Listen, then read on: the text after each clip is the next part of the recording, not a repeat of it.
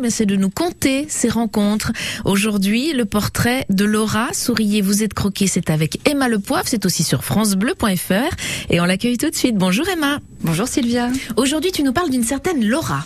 Oui, alors tu connais la frangipote Non, la frangipane et la compote. eh ben voilà, ben justement. Alors c'est un rassemblement qui a lieu à la compote dans les Bauges.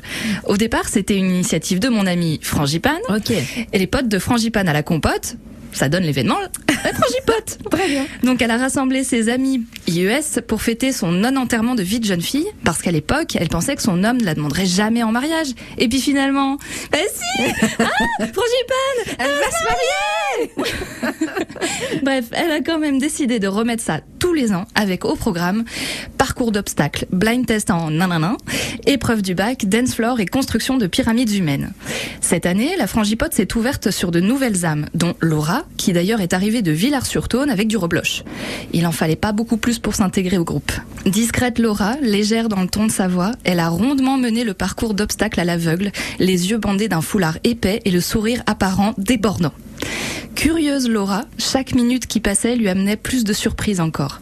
C'était la première fois qu'elle se retrouvait au milieu d'une bande comme celle-là, et comme elle est maman d'un tout petit qui dort pas la nuit, les moments de déconnexion parentale sont assez rares. Laura, elle s'intéresse vachement aux gens. Elle s'est émerveillée devant les bouts de parcours de vie racontés par les unes et les autres, jusqu'à ce que la question fatidique tombe sur elle. Et toi, tu fais quoi dans la vie? Elle a bafouillé un coup en disant que elle, oh, rien d'extraordinaire. Elle est femme de ménage depuis 7 ans en station et chez des particuliers. Rien d'extraordinaire. Mais pourquoi? Pourquoi ça sort comme ça, ça?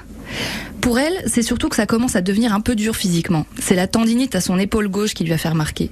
Mais elle assure que les gens pour qui elle travaille, c'est des gentils. Il y a même une dame qui lui a dit Vous avez sauvé notre couple.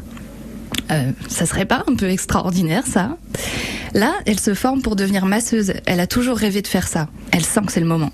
À domicile ou en itinérance, elle verra. En attendant, je vous ai dit qu'elle écoute France Bleu pendant qu'elle remet de l'ordre dans la vie des gens. Faudra dire à notre collègue là, qui fait les petits bonheurs, que s'il passe par euh, Villars-sur-Tône, il faut absolument qu'il nous trouve Laura. Parce que Laura, pour moi, c'est un petit bonheur à elle toute seule. Savoyarde, Savoyarde d'ici ou de passage, souriez, qui sait, on va peut-être se croiser. Merci Emma. Et comme ça, tu pourras en toucher deux mots à celui qui fait les petits bonheurs demain matin. T'oublieras pas. en parlerai. Passer le mot. Merci beaucoup Emma. Merci. À très vite.